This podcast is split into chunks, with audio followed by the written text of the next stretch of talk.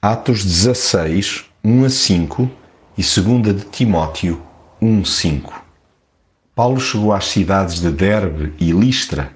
Havia lá um crente chamado Timóteo, filho de uma judia cristã, mas de pai grego.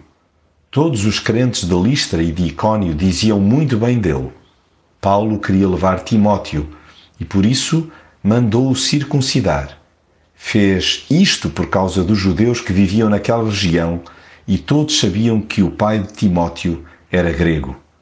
Por todos os lugares por onde passavam, comunicavam aos crentes as decisões que os apóstolos e os presbíteros de Jerusalém tinham tomado e aconselhavam-nos a cumpri-las.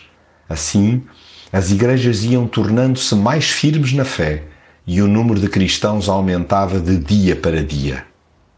É tão bom voltar a lugares onde já partilhamos o Evangelho e constatar como o Reino se consolidou no coração de gente que nem conhecíamos. Tendo nós partido um dia, o Espírito Santo nunca deixou de lá operar, continuando a convencer vidas que Jesus é o Salvador e Senhor.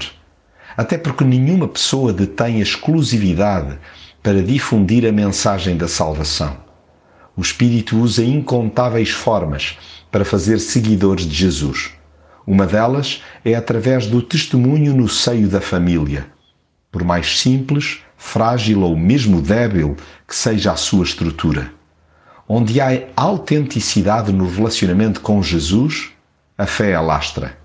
Não admira que depois se ergam vozes a atestar a idoneidade daqueles que, sendo jovens, caminham perto de Jesus. A estes, há que dar a oportunidade de serviço, começando por esvaziar focos de tensão desnecessários. Incuta-se e cultive-se desde o início um espírito de humildade que concorra para esbater conflitos. Integrem-se os mais novos em equipas de missão que encorajam outros a abraçar princípios de pureza. Assim, as igrejas eram confirmadas na fé e dia a dia cresciam em número.